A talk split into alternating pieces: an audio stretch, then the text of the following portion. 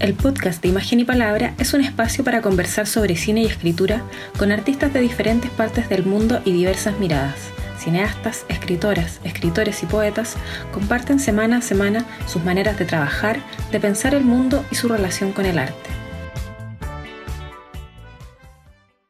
Eh, bueno, les quiero eh, dar la bienvenida a este segundo episodio del podcast de Imagen y Palabra. Mi nombre es Naomi Orellana, soy, estoy a cargo de conducir este, este programita de conversación eh, con artistas principalmente del cine y de la escritura. Hoy día tenemos como invitado a Matías Ábalos, poeta argentino, nacido en Quilmes, por lo que he averiguado, pero residente en Chile y en Valparaíso hace ya varios años. Matías es, es escritor, reseñista, de libros en el suplemento literario La Palabra Quebrada, antiguamente Grado Cero, donde también escribió ensayos. Publica también Submarino, un, dossier de poesía eh, muy interesante que tiene una propuesta eh, bastante radical en su diseño. Y bueno, escrito ya, tiene varios libros eh, de poemas en su, a su haber, entre ellos Niñitos Furiosos, Todos Juntos Estamos Solos, El Fin del Maltrato Teórico, que entiendo que publicaste en Lima, y hace poco publicó un libro muy bonito llamado La Estrategia de las Medusas, un poemario precioso que se puede conseguir en eh, Trizadura Ediciones, que está actualmente disponible y entiendo que estás trabajando en un libro de cuentos que se llama Todo lo que queda. Bueno, Matías, la primera pregunta, bastante eh, simple antes de meternos a, temas más complejos, es sobre tu llegada a Chile. ¿Cuándo llegaste? ¿Cómo? ¿Por qué? Y, cómo ha sido la experiencia de, vivir acá, sobre todo en Valparaíso. Bacán, bien. Bueno, gracias por invitarme a hablar.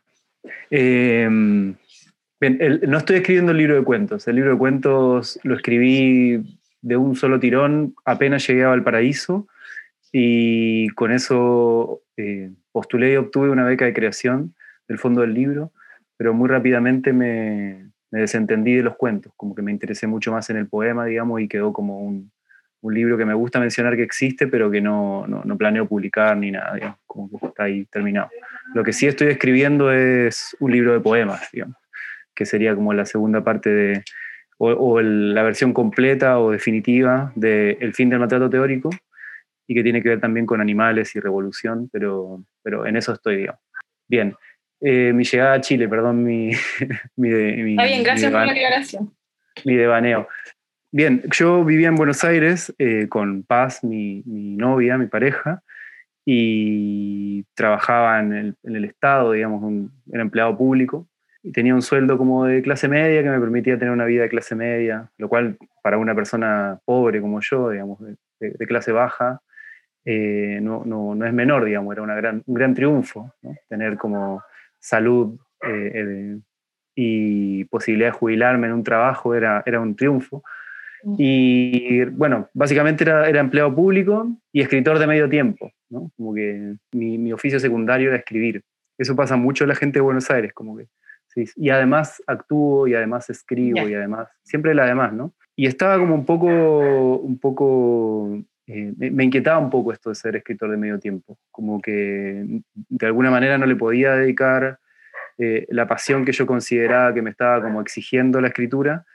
¿Y por qué? Porque Buenos Aires para mí significaba eso, como trabajar del mejor trabajo que pueda conseguir y escribir además.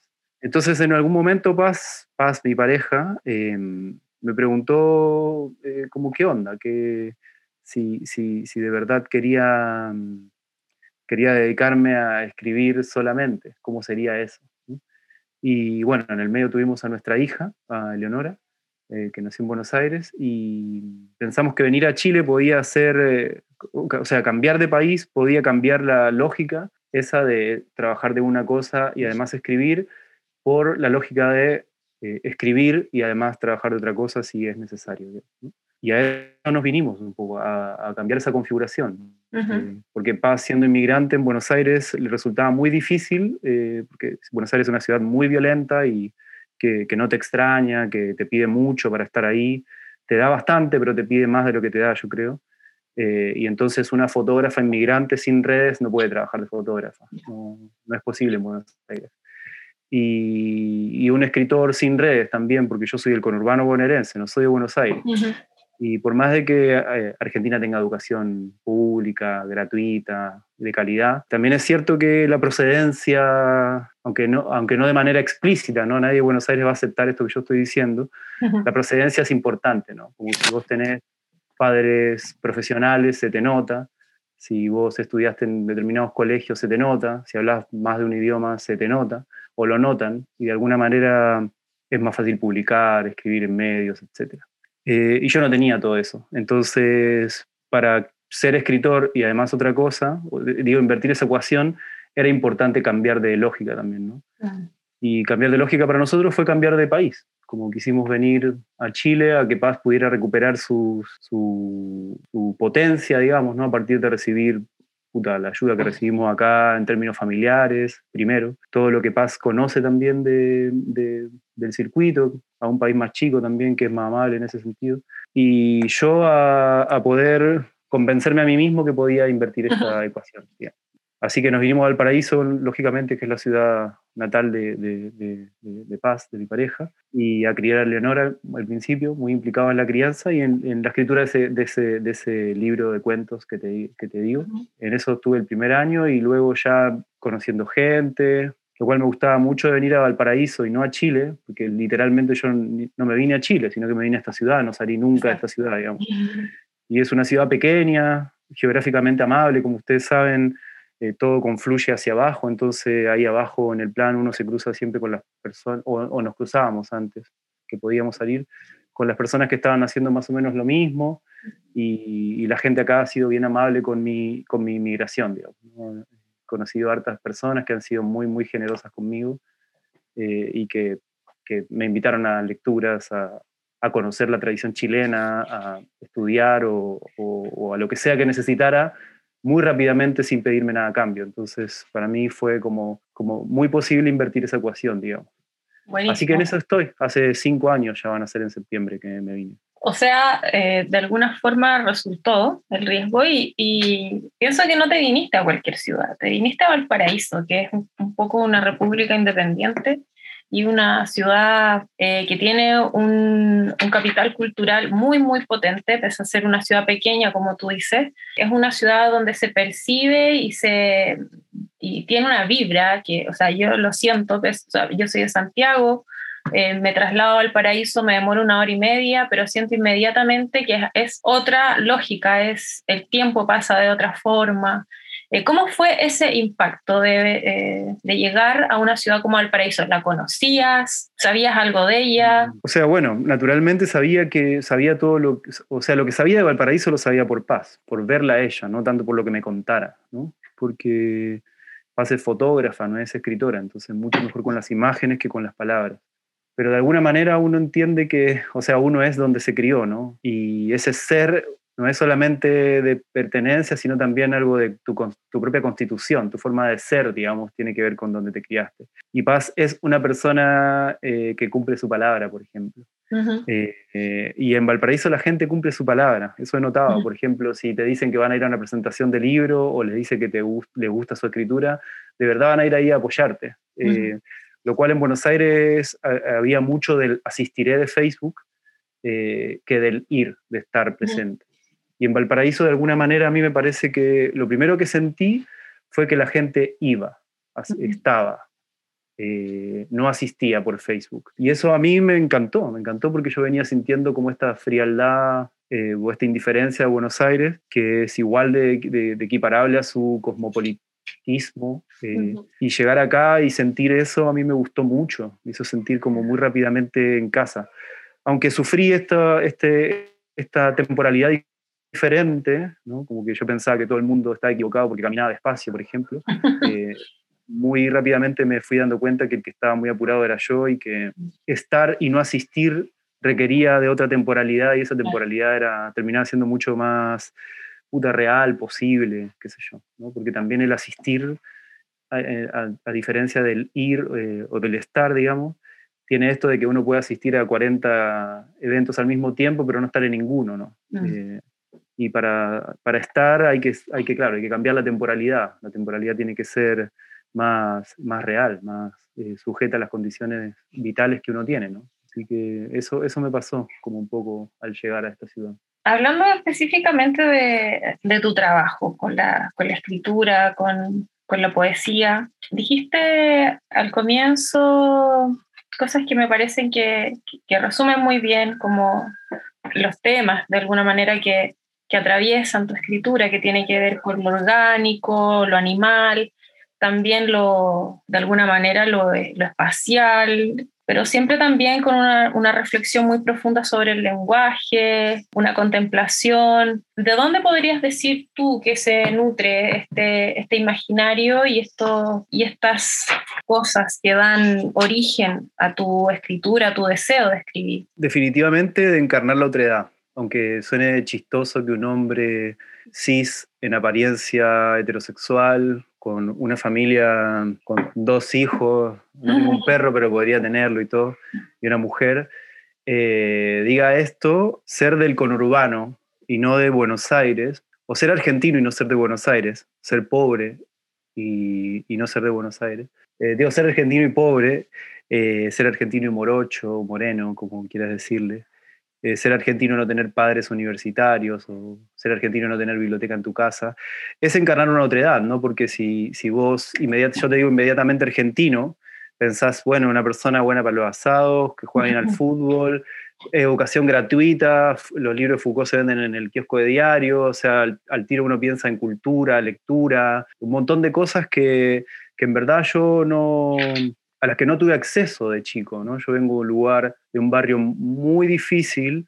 Mi familia, los orígenes de mi familia tienen en común que son de una gran migración interior que hubo en Buenos Aires en la década del 60, a partir de, de, la, de cuando derrocaron a Perón en el 55 el proyecto industrial de la Argentina se fue a la chucha, ¿no? porque se convirtió en una, Argentina liberal básicamente. Entonces todas las personas que estaban como sintiendo un desarrollo económico en las distintas provincias del país tuvieron que emigrar a Buenos Aires, porque la Argentina se bursatilizó y obviamente los, los, poderes bursátiles siempre están en el centro de los países. ¿no? Entonces toda esta gente quedó básicamente sin herramientas y se tuvo que ir a Buenos Aires en función de esa nueva Argentina que estaban haciendo, que era una Argentina conectada con el mundo bursátil. Pero no había lugar para todos. En la ciudad de Buenos Aires viven 3 millones de personas y a la ciudad de Buenos Aires, en la ciudad de Buenos Aires día a día hay 9 millones de personas. Es decir, que 6 millones de personas se dirigen hacia la ciudad de Buenos Aires, pero no viven en la ciudad de Buenos Aires, no son de la ciudad de Buenos Aires no tienen sus beneficios, su buena comida, su buena arquitectura, su buena educación, su buena habla, su mundo. No lo tienen, no lo tenemos, no tenemos acceso a eso. Bueno, mi familia es de las que no entró en, la ciudad de Buenos Aires, ¿no? sino que ocupó todo el alrededor de la ciudad de Buenos Aires, que se llama conurbano bonaerense y que se divide en cordones, ¿no? Eh, segundo cordón, yo soy el segundo cordón del conurbano bonaerense. Son gente del campo que se vino a una ciudad y que al estar, que pasa algo de eh, medio eh, siniestro, que es como está cerca de la ciudad, eh, cultivar la tierra está mal, ¿no? Porque la idea, el ideal es tener el éxito de la ciudad, que es un éxito con, con camisa limpia, digamos, ¿no? pero a la vez, al estar cerca de la ciudad, no tenés esas herramientas tampoco del éxito de camisa limpia y no, no, no, no vas a ir a la universidad, no te vas a cultivar, no tenés esas profesiones entonces te quedas en el medio, hay una cosa de estar en el medio, ¿viste? Como de, no, de, olvidarte de tu conocimiento de campo y a la vez no acceder nunca al conocimiento de la ciudad. Mm. Eh, ahí es de donde yo vengo, ¿no? Y esa, ese alrededor, que primero fue Fabril, pero después las fábricas cerraron con la, la siguiente dictadura, ¿no? A la, a la que Perón, la siguiente dictadura de la década de los 70, destrozó definitivamente toda la fábrica argentina cuya gran mayoría estaban en el conurbano bonaerense y todos nuestros, mis abuelos eran eh, operarios de fábrica con buenos sueldos, ya mis padres no. Mis padres son una generación que, de, cuyos padres se quedaron sin, sin trabajo y ellos mismos nunca tuvieron un buen trabajo. Un trabajo de estos de la década del 70 o hasta la década del 70, que eran trabajos que la gente podía comprarse una casa, que, que, tenían una buena jubilación, que tenían salud, protección, qué sé yo, un montón de cosas que tenían. Ellos ya no la tuvieron. Y eso eh, contribuyó con la degeneración de todo esta, de este territorio, ¿no? Como con la, con la mugre, con la contaminación ambiental, con la inseguridad, por supuesto, con la violencia, con la presión. Y entonces lo que uno se cría es o, o, salgo de acá o me quedo para toda la vida en estas condiciones de vida. Y yo lo que supe desde muy chico era que, que quería salir. Mi respuesta recién fue re larga, pero básicamente eso, como que me parece que tiene que ver mi, como mi, obra con encarnar la otredad. La otredad es ir a una ciudad que es la salida de esas condiciones como terribles de, de vida, que a la vez son las que me constituyeron como persona, para bien o para mal, y saber que todo eso que estaba sufriendo un lado de la ciudad a 45 minutos desaparece y desaparece también la conciencia de esos problemas y desaparece, y la gente habla porque cree saber qué es vivir o ser del conurbano, pero no tiene ni idea, no tiene ni idea, no tiene ni idea lo que es sí o sí para ir a trabajar a un trabajo más o menos digno, aunque igual eh, te paguen como el culo y generalmente la gente del conurbano ocupe lugares como trabajar de limpieza, como lo he hecho. Yo he trabajado eh, dos o tres años en una empresa de limpieza, eh, decía, limpiar waters. Igual aún así me pagaban más que los cinco años que trabajé en una fábrica maderera eh, exponiendo la vida, digamos, y con condiciones de mierda, 12 horas antes de ir a, estudiar el secundario. ¿Entendés? y entonces no saben nada, no, no, tienen idea lo que es, es. O viajar dos horas y media porque el bondi justo agarró un taco eh, un viaje que son 45 minutos en auto, pero bueno, uno tiene que viajar dos horas y media. Y eso, esa, esa otra edad a mí es lo que creo la que me marca, conciencia del lenguaje, de los problemas políticos, estéticos, etc. Me sorprende aún más como tú, esa sensibilidad que se, que se aprecia con, con la contemplación de, del mundo vegetal y animal. Hay un, hay un verso que me, me gustó mucho de tu, de tu libro La estrategia de las medusas, que me gustaría leerlo, a ver qué, eh, qué puede salir de ahí, em, que yo creo que resume bastante em, la estética de, de, este poemario y de las preguntas que te estás haciendo y de los objetos que estás observando, de los hechos que estás observando. Eh, dice, innominado acecha un animal, depredador y presa simultáneo. Un jilguero vence a otro cuando logra, con la superioridad de su canto, el silencio de su competidor, vencedor y vencido en sus jaulas. ¿Cuáles serán las reglas específicas de las aves? ¿En qué momento y por qué el vencido deja de cantar? Em, me recuerda a muchas de tus preguntas sobre, em, sobre el lenguaje, sobre eh, el sentido del lenguaje, eh, los límites del lenguaje también.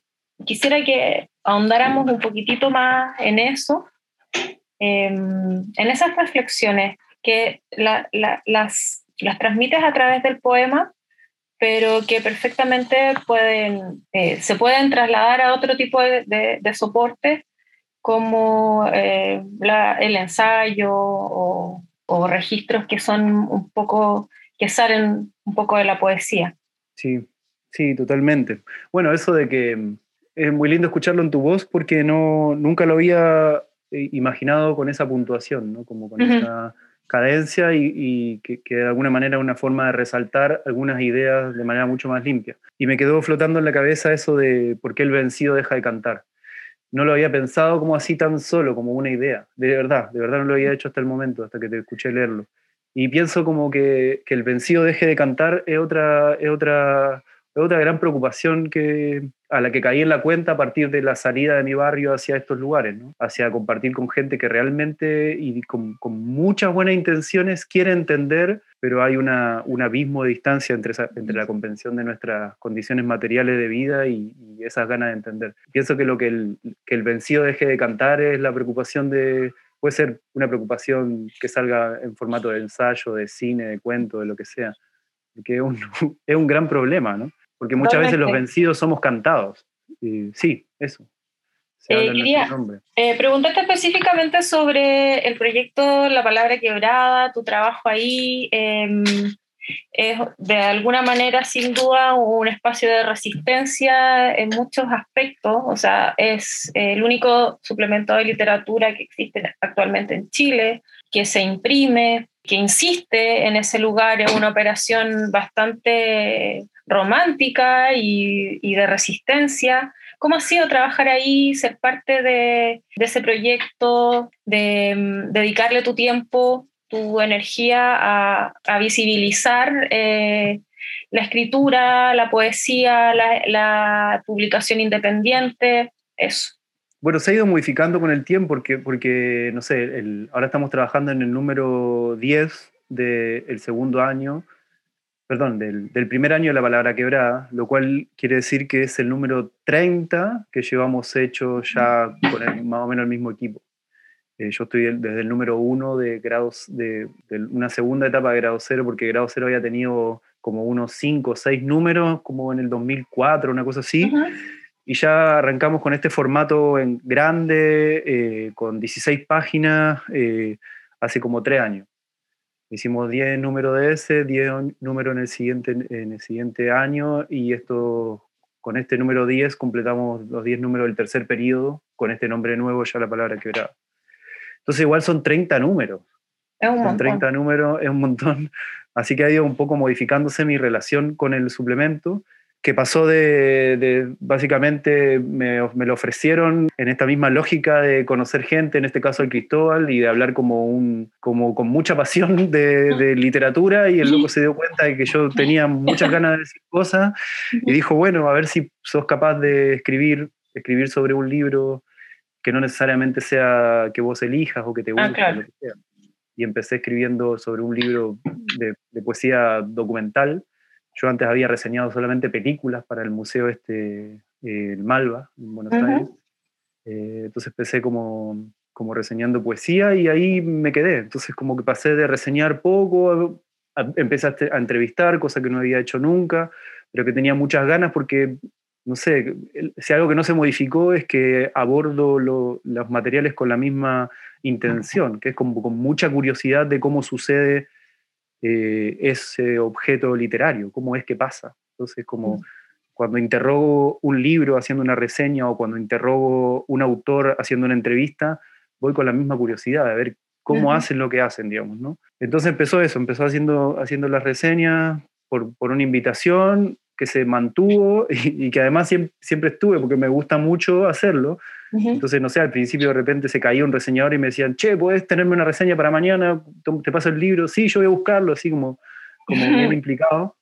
Y esa implicación en verdad fue aumentando a la medida del tiempo, no sé. Eh, sí, eso, fue, fue, fue haciéndose cada vez más como grande e intensa. De, alguna forma te, te, curtiste mucho como en el, en el oficio de, de escribir reseñas eh, de hecho, estás armando unos, unos talleres donde, para compartir de esto que, esta experiencia, este aprendizaje que has acumulado. Dos, precisamente, que van a, eh, van a desarrollarse pronto. Uno el 14 de abril, que se llama Más allá del gusto, herramientas de lectura.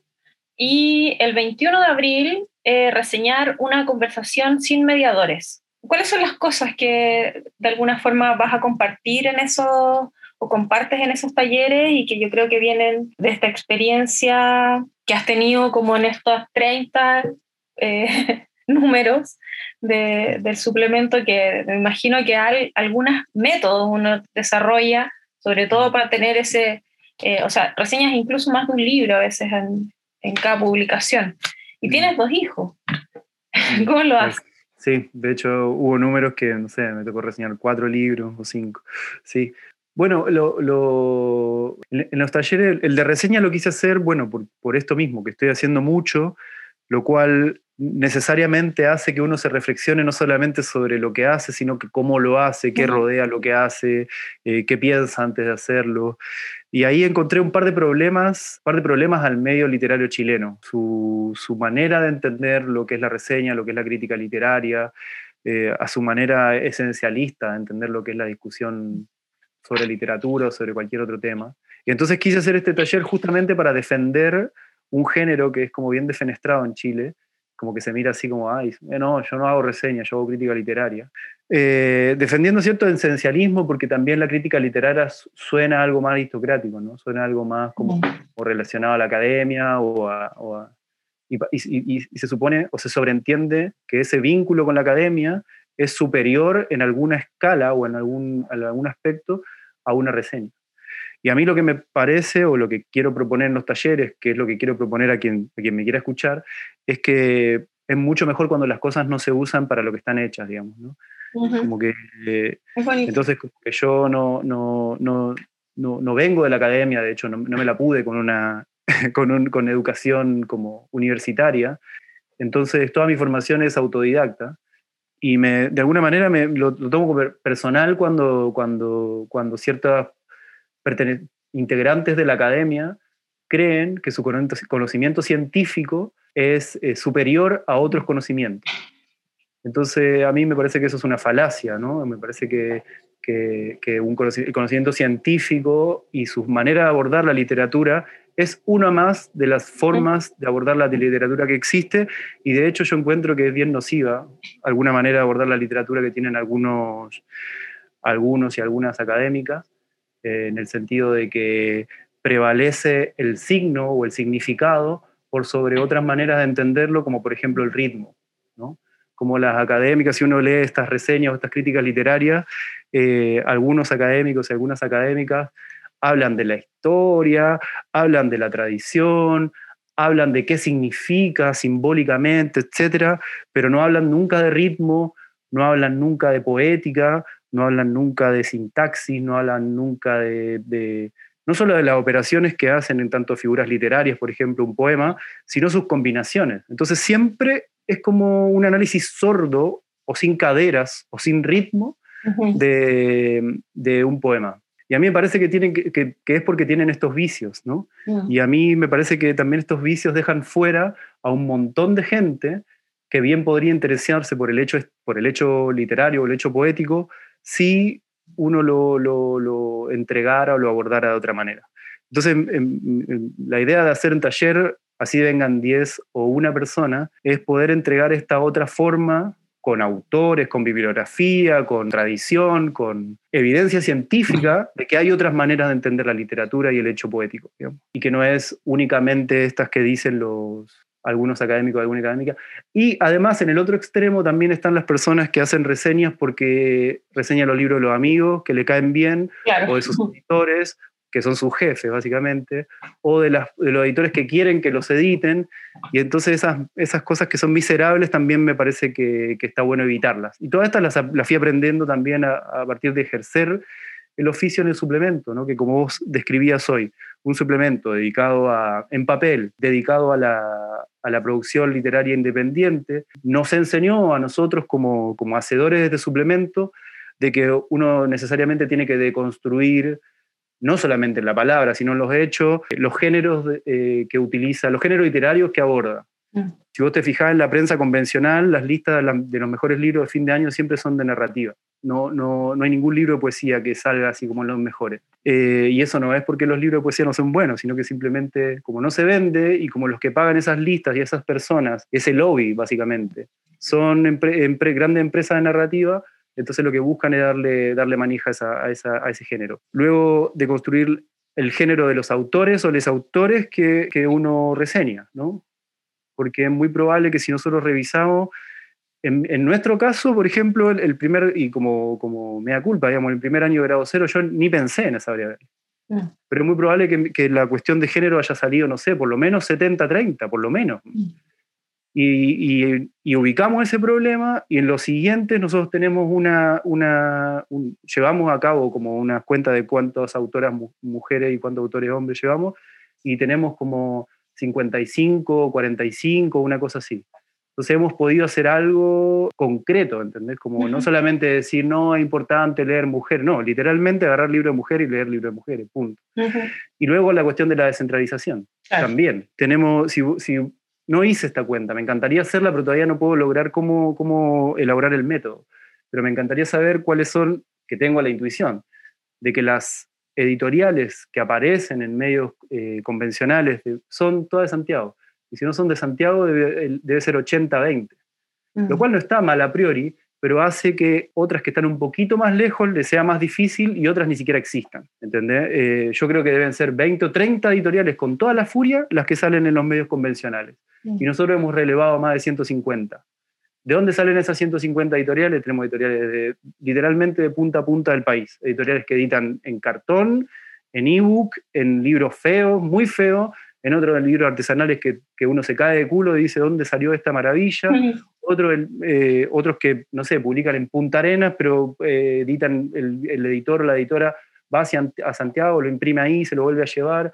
Entonces como que hay una diversidad muy grande que dista mucho de, de, las mismas 10 editoriales bonitas que, que, que, están en Santiago y se corresponden a un régimen estético específico de, de lo que significa la, la literatura y etc. Entonces toda esta información de alguna manera que la he podido percibir a partir del aprendizaje con mis colegas eh, y de la experiencia como, como, como reseñador es la que puedo aportarle a, esta manera de entender la literatura que no tenga que ver con, con una cuestión así como media abstracta, uh -huh. por un lado, ¿no? por el lado claro. del académico, que es importante la obra, la construcción de la obra, el análisis de la obra, en qué tradición se inscribe. Para mí todo ese tipo de cosas son a priori frenar una obra, frenar la lectura de la obra, porque si vos lo primero que vas a hacer cuando vas a abordar un libro es pensar quién escribió parecido para atrás, es decir, ya está obligando a una obra a ser parecida a algo. ¿entendés? Como no la está abriendo hacia, el, hacia adelante, hacia lo desconocido, a tu lectura, digamos, sino vinculándola inmediatamente con lo que ya conoces, con lo, ya el terreno seguro. Entonces, en ese sentido, hay mucha escritura académica, que son estas científicas que te digo, cuyo procedimiento mismo, el, el mismo procedimiento que aplican, es lo que hace que las obras se cierren y no sean, y, y lo peor de todo es que las siguientes obras o las lecturas que uno pueda hacer iban a ser muy parecidas a estas, porque hay todo un aparato que legitima esta manera de entender la literatura. Y por el otro lado, las reseñas que dicen que todo es bueno, porque, porque qué sé yo, uh -huh. bueno, eso, que no hay ninguna, que son totalmente irreflexivas, ¿no? Como que dicen que son súper buenos los textos, que no hay que hacer crítica negativa, que, que, para hacer crítica negativa es como gastar pólvora en chimango y qué sé yo, eh, son el otro extremo y lo único que contribuyen también me parece que el, que el, que el medio literario sea terriblemente chato, porque -huh. si no puedes discutir, si no puedes ver diferencias, si no podés eh, vincular con otras artes, si no podés decirle a una persona que quizás está muy eh, encerrada en sí misma, puta, esto que hiciste está, no está tan bien, como que si hubieses, qué sé yo, corrido el foco de, de tu narración, quizás hubiese quedado la raja esto mismo. Eh, y no decir simplemente, no, hay que, hay, que, hay que respetar la intención de la autora o el autor. Yo creo que, que básicamente mm, lo hago para que si no, aunque no hagas una reseña, puedas saber que la mejor lectura es la lectura desfetichizada, ¿no? la lectura uh -huh. abierta y desfetichizada. Que no le tenga, que, que, con mucho respeto y sin violencia pueda manosear la obra que agarra. Eh, entonces, perdón por, por Buenísimo. No, muy bien. Me gustó mucho eso, eh, eso último que, que, dijiste. En el fondo, de, de entablar una relación física con la obra eh, y personal, subjetiva. Y creo que ahí también juega mucho en contra eh, cierta inseguridad de los lectores y este peso de la academia de que si no, lo, si no haces las cosas de, de cierta manera, en el fondo no, no es válida. Eh, y a mí me parece que eh, el arte y sobre todo las obras eh, de alguna manera nos permiten y nos invitan y, yo creo que los libros eh, se ponen contentos cuando uno entabla una relación personal con ellos y no necesariamente los estás vinculando, los estás comparando. Eh, eso puede, eso resulta a mi parecer muy odioso también, como, y, y, de alguna manera minimiza el, el, trabajo y la potencia de, de, una obra. Te quiero preguntar sobre otra cosa que a mí me parece que es eh, relevante en tu trabajo y en las cosas que haces, que es el papel, la publicación impresa. Hay un, una insistencia también por, por el papel, por, este, por esta materialidad sobre todo ahora en tiempos en que por la pandemia se está digitalizando todo, y sobre todo este, este eh, boletín de formas de la crítica que se llama Submarino. Cuéntame un poco cómo surgió ese, ese proyecto. No he tenido la posibilidad de tener uno todavía. Me gustaría saber dónde lo puedo conseguir en Santiago. Y bueno, ¿cuál es el afán ahí? Sí, yo pienso que la, bueno, probablemente muchos más lo piensan, ¿no? Que las redes sociales o lo virtual, así como tiene esta maravilla de poder producir como formatos como este, ¿no? También tiene el problema de volver las cosas insignificantes, ¿no? Y no porque los contenidos no sean bacanes o etcétera, sino porque hay tanto como que es tan fácil hacerlo que todo se pierde en un mar como de inmediatez. Y nosotros con Gonzalo, como también es lo mismo que alimenta, el espíritu que alimenta la insistencia del suplemento de la palabra quebrada, es que aquello que dice Osvaldo Lamborghini medio como chiste, yo creo que es, muy verdad, que es esto que dice primero publicar, después escribir. Eso ese es el chiste de, Lamborghini, primero publicar y después escribir. Porque me parece que hay algo, así, así mira, si yo, si yo ahora en este momento que vos me estás grabando, no estoy preparado para darte una respuesta que sea coherente con mis pensamientos, puta, estoy fallando. ¿entendés? Estoy fallando como, como, como artista, como autor, como lo que sea. Está bien fallar en todo caso. Pero aún si fallo, yo tendría que saber que estoy fallando y bancármela, ¿entendés? Y que esto quede grabado y que mi devarío o con mi, insustancialidad eh, quede grabada y quede marcada. Y ahí eh, a mí me da la sensación como que recién ahí uno está pensando en serio. Como con una grabadora enfrente uno está pensando en serio. Porque si no, ¿para qué vamos a grabar? Lo mismo que si no, ¿para qué voy a publicar un poema? Como jugando, así como si yo hago algo que puedo borrar a cada rato. Entonces, como para combatir un poco la insignificancia y también la falta de responsabilidad que, mm. que te permite esa insignificancia, ¿no? Porque hay algo, algo que pasa muy habitualmente, sobre todo acá en Chile, que yo creo que es un efecto de la dictadura, que es que la gente le trastocaron la relación entre, lo, entre, lo, entre lo, la intimidad y lo público. Creo que tiene, lo tiene trastocado. Todavía tienen como un Pinochet ahí que les da un poco de miedo, decir, hay cosas que se dicen en público y cosas que no. Entonces, para nosotros, para Gonzalo Geraldo, mi, mi, compañero en Marginalia y en, en Submarino, lo primero que queremos hacer es un aporte a, ese, a un concepto de lo público que nosotros tenemos y que queremos compartir, que es que básicamente si, si vos estás todo el día hablando del poema, tenés que hacer algo para contribuir a que el medio eh, comparta estas conversaciones que suceden en inbox, en, por mail, eh, por, por, WhatsApp, eh, que se hagan públicas. Y para mí la mejor manera de hacerlo pública es el papel, definitivamente, porque el papel ya no se puede borrar. Lo que vos dijiste ahí salió impreso, quedó ahí. En cambio, cambia todo cuando, cuando uno piensa que algo que escribió se va a publicar en papel. Cambia absolutamente la relación con ese escrito. Sí. es, muy, real. Hay un, sí. O, cuando está grabado. Hmm. Cuando está grabado, hay, mira, hay mucha gente que, que, en el bar dice de todo, así de todo, en el bar o sobre todo los hombres. Dicen de, eh, acá en, en, en Chile, digo, ¿eh? Dicen de todo, no, que esta obra es floja, que esto es lo otro, que estos son todos amigos, que estos son todos primos. Le pone un micrófono adelante para que lo diga, se calla la boca, no dice nada. ¿Por qué? ¿Qué le deben a esas personas? ¿Qué miedo tienen? ¿De verdad todos son tan poderosos acá que no se puede decir lo que uno piensa? A mí eso me desespera porque yo vengo de otro lugar en donde si bien tiene todas estas fallas que yo mencioné y que, que hablé muy mal, digamos, al principio, lo que tiene de bueno es que las, discusiones públicas son discusiones y se entiende, ¿entendés? Se entiende que la discusión es para que todos seamos mejores o para que, lo que a lo que estamos contribuyendo, que es mucho más importante que nosotros, que es la sociedad, que es la literatura que se está haciendo, que es el cine, que es el arte, que, es mucho más importante que cualquier individualidad, eh, sea mejor, ¿no? Como que sea más, nos satisfaga más. Y eso no va a salir a partir de tirarnos rosas en público y hablar pésimo en, en la intimidad. Y para mí el papel es la, plataforma de lo público, ¿entendés? En el papel yo quiero decir, este poema es la raja, y en el papel quiero decir, estos otros poemas no. Eh, una de las formas que tiene el papel es la exclusión. Mm. Eh, es decir, quiero esto, este tipo de poema y no este tipo de poema. En, en, las entrevistas lo mismo, ¿entendés? Como que yo no dejo que las personas me modifiquen las entrevistas. No, no, dejo que lo hagan. Está todo bien, entiendo que los periodistas lo hacen, pero eh, me ha tocado hacerlo, me da mucha pena y ahora me dije a mí mismo, no lo voy a hacer más. Entonces, como que a las personas que quieran ser entrevistadas por mí, y que acepten eh, formar parte como de la, dar su testimonio para una entrevista en grado cero, yo lo que les prometo es que yo no voy a modificar lo que dicen, pero no voy a permitir que me borren las cuestiones porque se arrepintieron después. Entonces, mm. como que no me parece bien y, lo hacen todo el tiempo acá. Porque, no. sé, insisto, lo hacen todo el tiempo. Todo el tiempo te dicen, no, es que por favor no pongas eso porque ahora me arrepentí, por favor. Entonces al final, por un lado, dicen que quieren cambiar las cosas, que, que se caiga Chile, que se termine el patriarcado, que basta de abusos, que esto, que el otro. Y por el otro, cuando al fin dicen, puta, este culiado me cagó, este me hizo lo otro, o esto está mal, o esta literatura no aporta nada, después te piden que lo borres porque por ahí se enoja alguien.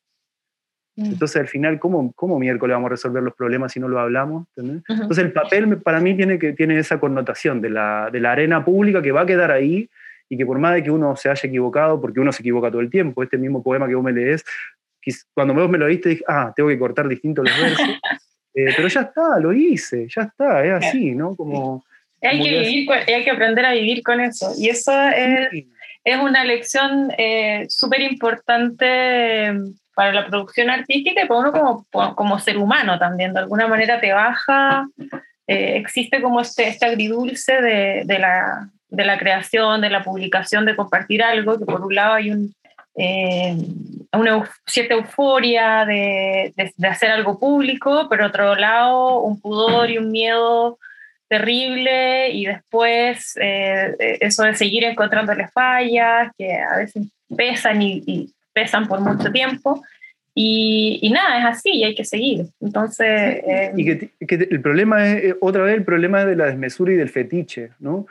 O sea, la, arena pública, lo que ya se dijo y no se puede borrar, es tan importante como no importante, digamos, ¿no? Como que uno debería poder buscarle su punto medio y decir, esto que dije lo dije, está bien. Incluso puedo volver a publicar una cosa pidiendo perdón y retractando. Claro. Está bien, es válido. No, no se va a morir nadie, eh, pero a la vez tenemos que empezar a acostumbrarnos a que las cosas son, tienen la importancia que tienen y tienen el peso que tienen. Y si uno estuvo desesperado por hacerlo y decirlo, puta, por algo debe ser. Sí, me parece, eh, estoy súper de acuerdo contigo. Eh, bueno, tengo que ir cerrando ya. Em, eh, quisiera tocar dos cositas muy diferentes, pero que me parece que son muy fundamentales. Primero, em, tiene que ver con, tu relación con, la crianza y el trabajo. Es una pregunta que siempre se le hace a las mujeres y yo creo que es válido y es súper necesario comenzar a hacérsela también a, a los colegas hombres, varones. Eso por un lado.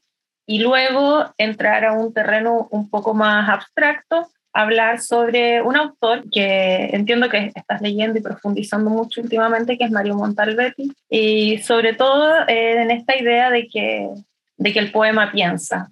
Hablar del poema, hablar de la poesía y del poema, de la diferencia para ti entre poema y poesía y de esta idea que me parece muy, muy provocadora. Bacán, bacán. Bueno, primero lo de la crianza. La verdad, como que me da la sensación de que... Mm, bueno, de que es bacán la crianza, pero es muy difícil, ¿no? Es, muy difícil. Puta, hace, hace días que estoy muy pegado con esto porque empezaron las clases, ¿no? Y como empezaron las clases, medio como que en el verano íbamos peloteando, aunque nosotros nos dividimos la semana a la mitad con mi pareja, ¿no? Un día y un día uno trabaja y el otro cuida a los niños.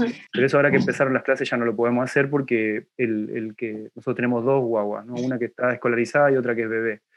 Entonces no podemos estar como en la clase de Zoom y con una guagua colgando, es complicado. Entonces ahora yo soy el que está, eh, me dedico estrictamente a estar con, con, mi hija mayor en clase de Zoom y bueno, mi, mi pareja está con el bebé y, se encarga de la cocina, entonces yo después me encargo de, de, lavar los platos y así. Nos no dividimos la, la, la, pega entre los dos, digamos. Siempre fue así de que nació Leonora. Perdón. Y, y, lo que noté en, este, en estos días de que es que durante mucho tiempo, debo admitirlo, como hombre me sentía frustrado, porque siempre me, me pasaba esto, como de que estoy pensando en, en, que quiero terminar un ensayo, de que, que ah, este poema podría servir, o estos textos para tal libro, etc. Y claro, eso sucede entre que se cagó la madera, tengo que cambiarlo, eh, uff, bueno, dale, voy. Siempre pensaba en estos términos de que estoy suspendiendo mi actividad intelectual para continuar con mi actividad cotidiana tan ridículamente que incluso todos los días que estoy todo el día con mis hijos, aún así pienso que estoy como medio en un stand-by en mi actividad intelectual. Y me di cuenta que, que, es una cuestión de género, como que esa frustración viene porque a nosotros como niños no nos crían para, para las cosas cotidianas, como para asumir que el día tiene 24 horas y que hay, claro, que hay que limpiarse la mierda, que hay que, que hay que lavar los platos, que alguien tiene que cocinar y que existe un rol mujer, ¿no? Como que, no, no sé si el rol de la mujer, pero sí un rol mujer que es el que la sociedad vincula a todas estas como tareas cotidianas. Y es un rol mujer incluso para mí que hace cuatro años que lo hago con mi hija, digamos, ¿no? Como que, y hace, de verdad, hace muy poco tiempo que me di cuenta que eh, tenía que cambiar de perspectiva, ¿no? Como que, como que estos locos, este, esta actividad, o sea, hacer una cosa a la vez. Eso es lo que, lo que aprendí. No, no, sé, no sé si eso será mm, una forma de pensar como una mujer o como, o como este rol mujer, o, no sé, ni siquiera sé si es incorrecto decirlo, pero creo que sí, debe ser incorrecto decirlo. Pero me pasó algo así, ¿entendés? Darme cuenta de que lo que tenía que hacer era pensar una cosa a la vez y no, eh, no pensar así como mirando al horizonte, como aunque estuviese cambiando pañales todo el día. Y uno, eh, de alguna forma, eh, se desarma esta idea de cada pedazo, la, la máxima de Virginia Woolf del cuarto propio. ¿no? como, O sea, mm. ¿cómo es posible escribir? Yo otro día estaba, de hecho me salió un poemita, así como eh, que el poemita como empezaba, medio hueveo, porque ahora escribo poema mientras voy al baño. Y digo que voy al baño, pero no voy al baño, en realidad voy a estar un rato solo. y son como cinco minutos que lo aprovecho para, para tomar una nota. Eh, perdón por la imagen como grosera. Pero el poemita era, era, más o menos de eso, así como, ¿quién hacía la cama de Virginia Woolf? Como, como eh, ¿quién ponía la, quién lavaba los platos de Dostoyevsky cuando se iba con su tacita de té a escribir a su estudio? Mm. Porque de verdad no, el cuarto propio no, no, sé cómo chucha hacerlo. Este cuarto, por ejemplo, este cuarto es donde estoy ahora, el, el, cuarto que es la oficina de paz, pero no tiene un minuto en donde ese cuarto sea realmente propio. ¿no? yo ni siquiera, tengo, ni siquiera tengo un cuarto propio, yo escribo en el living porque me, me resulta mejor tener más como espacio para mirar la pared o la mm. ventana yo tampoco entiendo muy bien esa cuestión del cuarto propio. Yo creo que es de una señora burguesa que tenía una ama de casa, una mucama. Eso es lo que quiere. Eh, y una, una, señora genial, una escritora genial, brillante. Estaba leyendo un ensayo increíble de la Wolf, me, encanta. Pero no deja de ser cierto que tenía una, que tenía una mucama, digamos, y que por eso por eso podía elaborar esta idea del cuarto propio. Nosotros no teníamos cuarto propio. No. Bueno, Gloria Saldúa viene a rebatir eso ahora hace poco y, en, el fondo insta a, escribir donde sea, ¿no? Eh, y dice eh, explícitamente, olvídate del cuarto propio, escribe en la fila de, mientras haces otra cosa para hacer lo importante, escribe, escribe donde sea, en, eh, en, la cocina, no hay, no existe ese momento. Y yo creo que para estos tiempos, sobre todo en que estamos ocupando en, la cuarentena todo, todo, un mismo espacio y eso se hace más difícil, está bueno, como dices tú, como cambiar de perspectiva y ver, o sea, quizás otro tipo de literatura también sale ahí. Totalmente, totalmente. Eso, eso me parece crucial. Es eso, lo dijiste mejor que yo. Básicamente mi perspectiva era, bueno, hay un momento en donde yo me siento a escribir lo importante y ahora me di cuenta que en verdad eran todos esos pequeños momentitos mm. en los que mientras estoy con mis hijos y si no estoy con mis hijos, igual estoy con mis hijos, es el que estoy escribiendo mi literatura. Y eso es así, mis hijos forman parte de mi literatura, como forma parte de mi mujer de mi literatura, mm. como formó parte muy al principio mi familia o mi barrio, porque soy una continuidad con ellos, mi escritura es una continuidad con ellos, no puedo, no puedo pensar una vida, y mucho menos una literatura o un lenguaje, sin la voz de mi Eleonora eh, interrumpiendo, iba a decir, no, formando parte de ese coro ¿no? de ideas. Eh, eh, no, no, no, podría pensar en eso. Y ahora, eh, siguiendo con lo del, con lo de o, lo de lo del poema que piensa, ¿no? Mm. Como que a mí me gusta la idea de Montalbetti de que del, del, sentido del poema, no como significado, no con lo que el, el, poema significa, sino como, como una dirección que tiene el poema, ¿sí?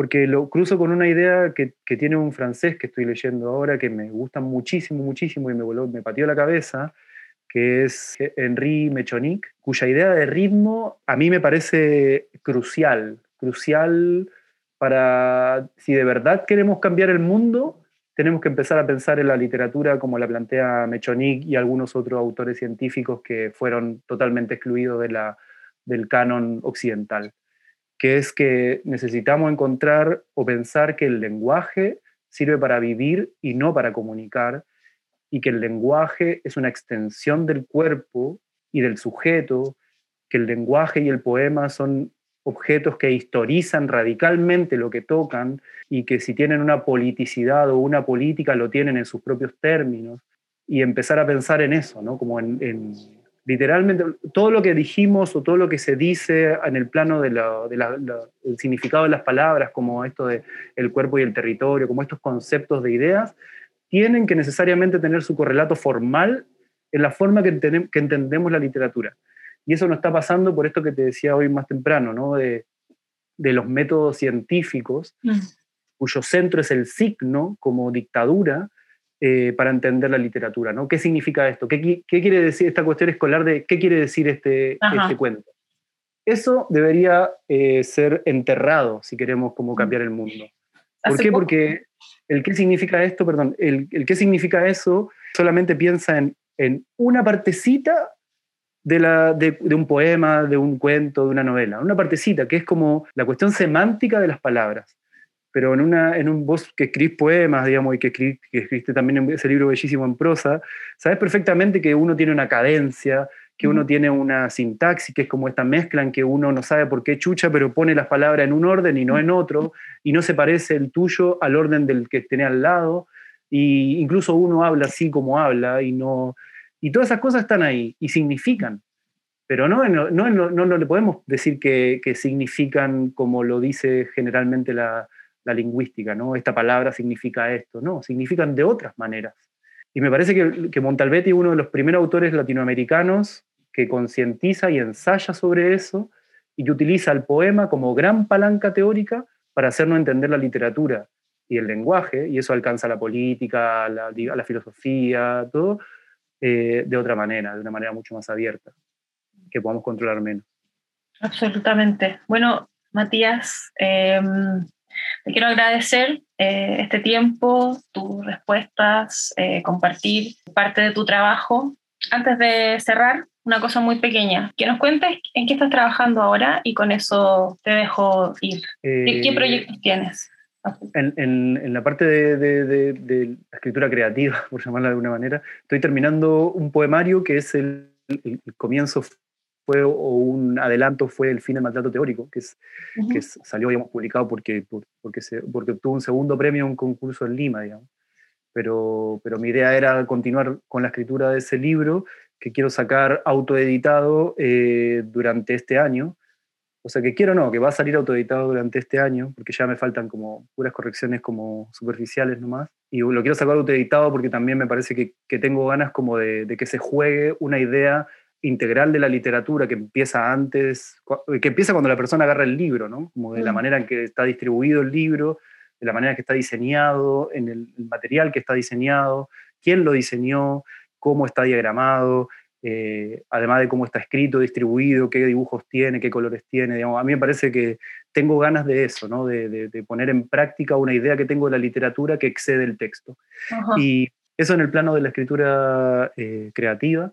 Y bueno, luego tenemos programada la publicación con Marginalia de Las Medusas, que es el libro de, el siguiente libro de una filósofa argentina que se llama Silvia Schwarzbuck. Ella es eh, profesora de estética eh, traductora de Adorno eh, al, español, y escribe sobre, y, dirige la revista de cine Kilómetro 11. Tiene un anterior libro que se llama Los Espantos, que a partir de la película de Lucrecia Martel eh, piensa la postdictadura en Argentina. Y el libro que le vamos a editar con Marginalia es un conjunto de ensayos donde trabaja la idea de la medusa, ¿no? como de ver de frente al, terror. Al terror que en, la, en, el, en su libro, Los Espantos, que se basa en la película esta La mujer sin cabeza, eh, las protagonistas eh, tratan de no ver, ¿no? Como, sí, sí. Eh, en cambio acá ella trabaja con la idea de, bueno, de, la, de, la, de una visión con, con, el espejo, ¿no? Como en el mito de la medusa. Y entonces trabaja textos literarios como El Marqués de Sade o problemas políticos como el, éxito del nombre propio, el, neoliberalismo, incluso el problema de género y las desapariciones de las mujeres en Ciudad eh, de Juárez. Eh, no, está, está, muy completo, es un libro de ensayos donde hay como 30 ensayos de, Silvia. Eh, así que ese es como nuestro gran proyecto para, para ahora, mayo, junio. y el segundo número de Submarino me parece muy bacán.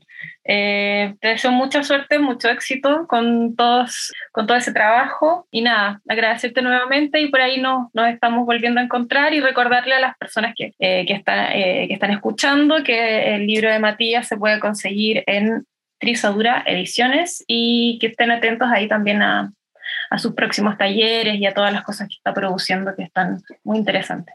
Muchas, gracias, gracias por invitarme. y nos vemos pronto. Gracias por invitarme. Chao. Gracias por escucharnos. Si te gustó este podcast, puedes compartirlo y si tienes alguna duda, escríbenos en Instagram arroba imagenipalabra.cl. Hasta la próxima semana.